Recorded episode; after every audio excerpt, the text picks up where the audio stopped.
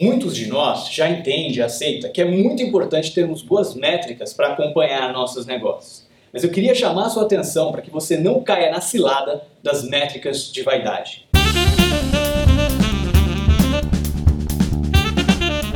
É isso mesmo. O Eric Ries, que é o autor do livro Lean Startups, ele chama a nossa atenção, especialmente para empresas uh, de produtos digitais, tomarmos muito cuidado com as famosas métricas de vaidade. Essas métricas de vaidade são aquelas coisas que a gente consegue medir, que geralmente a gente vê muito aparecendo na mídia sobre startups, como por exemplo a quantidade de downloads, número de tweets que foram feitos, quantidade de visitas no website, mas que elas não têm uma correlação clara com coisas que são mais importantes para o negócio, como por exemplo a quantidade de usuários que de fato estão pagando pelo serviço, a, o lucro da empresa, a quantidade de usuários registrados, o engajamento dos usuários, quer dizer, quantas vezes eles realmente voltam, eles utilizam o produto ou serviço, qual que é a conexão né, realmente daquelas métricas com o que realmente importa para o negócio, com o bottom line, com os lucros que é o que de fato vai fazer a sua empresa crescer. As métricas de vaidade, elas não são totalmente inúteis, são métricas importantes também, especialmente se você consegue traçar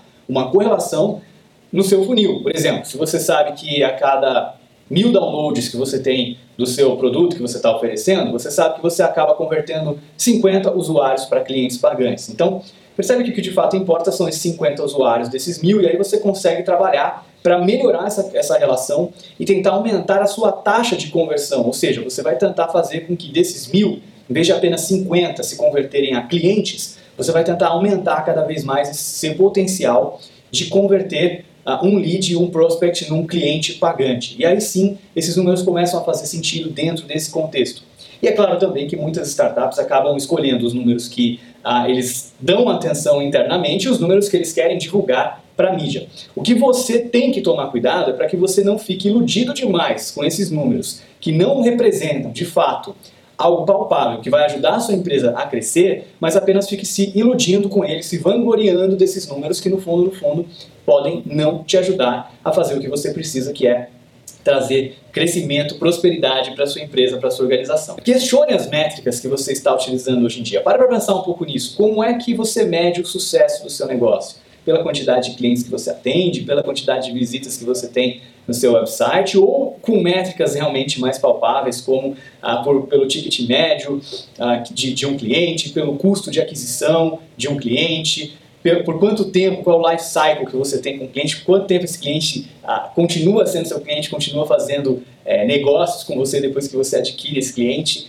Então, ah, procura entender quais são as métricas que realmente importam para o seu negócio e quais são essas métricas de vaidade, que você pode sim acompanhar, mas que você não pode jamais dar mais atenção para elas do que o necessário e deixar de acompanhar as métricas que realmente vão fazer diferença para a prosperidade e para o crescimento do seu negócio.